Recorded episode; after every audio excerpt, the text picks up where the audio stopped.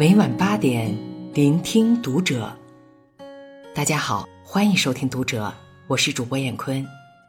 今天和你分享王耳朵先生的文章，题目是《独居老人倒在阳台呼救四昼夜》，养大那么多子女，不如一只盆。关注《读者》新媒体，一起成为更好的读者。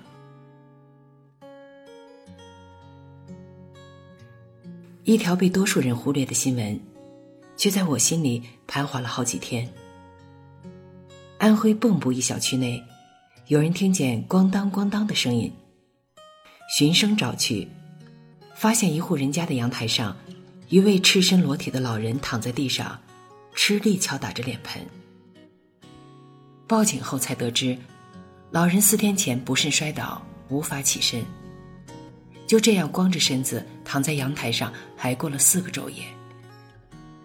夏天的骄阳烤在身上，深夜的星露洒在背上。四天四夜，滴水未进，只有一下下敲盆的咣当声，在他的生命里孤独回响。视频里的老人骨瘦嶙峋。他那同城而居的子女，却已经二十多天没来探望。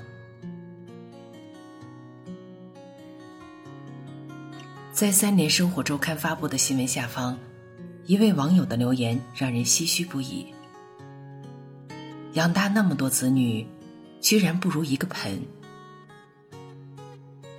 很难不让人想起两年多前那封看哭了这个古老国度的遗书。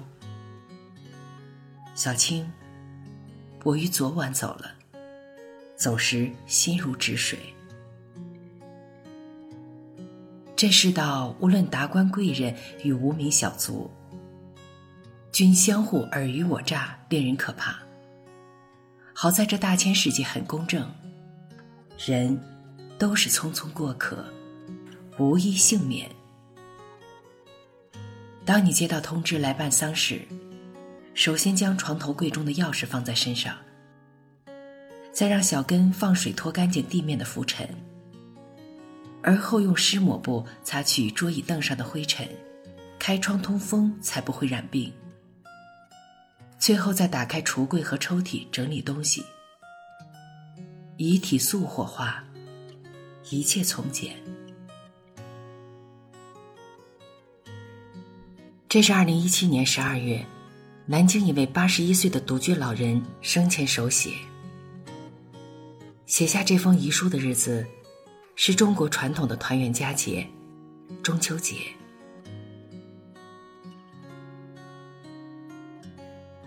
遗书就孤零零的贴在老人家中的墙壁上，和他的遗体一样，寂落两月，无人问津。老太太有儿有女。七年前，独自一人搬至住所，风烛残年，病痛加深。预感将要离世的他，留下了对这个世界最后的嘱咐。他预想第二天就会有人发现，可及至发现，已是两个多月以后的寒冬。而发现的人，不是自己生养的儿女。竟是并无瓜葛的邻居。即便如此，遗书中老太太也并无对子女的半点抱怨，反而是让孩子们小心打扫、开窗通风，以免染病。这并不是什么极端的孤立。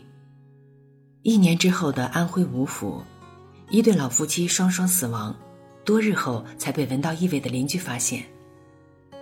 老爷子姓汤，生前是一所重点中学的老师，老太太则是小学教师。体面的职业，桃李满天下的人生，都抵不过人到暮年，疾病缠身。老爷子得了老年痴呆症，老太太身体也不好，平日里两口子还能互相帮扶着过日子，可事发那天。老太太忽然发病，倒在客厅身亡。老爷子因为痴呆，无人喂食照料，相继离世。悲凉不在于此，在于老夫妻育有两儿一女，其中一对儿女就在本市，与老夫妻的住所仅仅一街之隔。都说父母与子女之间最佳的距离，就是一碗汤的距离。是啊，父母就在马路对面的小区，我在马路这边的高楼，一碗汤端过去，都不至于凉了。可同根同源的血脉，怎么就凉了呢？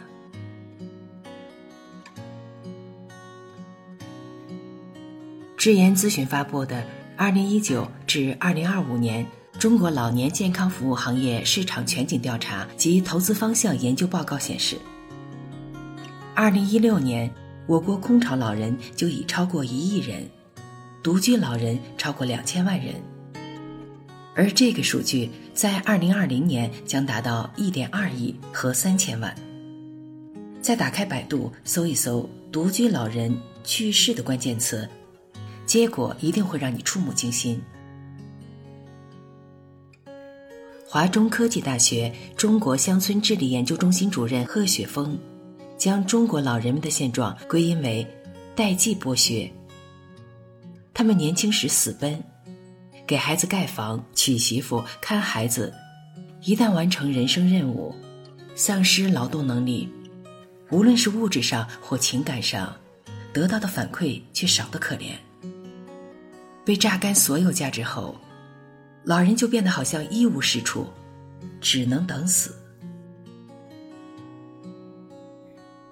这些年，我时常反思：生而为人，父母子女一场。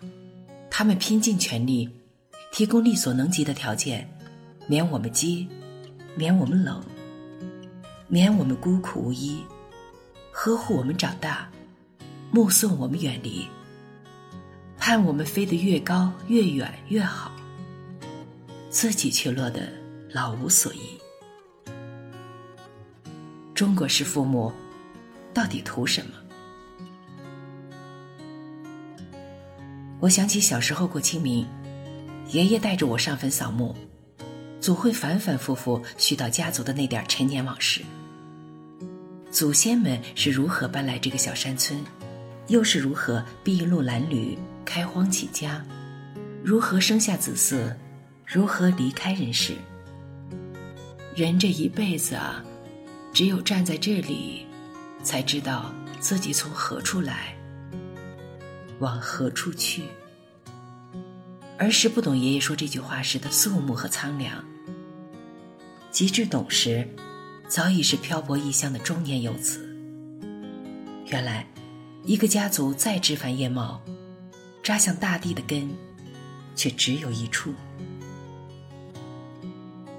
这些年，我们听惯了中年人的难，上有老，下有小，每天早上睁开眼睛一看。四周都是要依靠自己的人，却没有自己可以依靠的人，却唯独忘了，每一个孤独的中年人背后，可能都站着一对比他们更孤独的父母。中国式父母都有一句口头禅：“不是孩子不孝顺，他们太忙了，我也帮不上什么。”不能再给他们添麻烦。可是你要明白，父母不拿孝顺绑架你，是父母的宽容和慈爱。你却不能因此心安理得的放任自己，就对父母不管不顾。因为生命是一场轮回，我们是父母的孩子，也终将会是孩子的父母。祖祖辈辈，根源相系。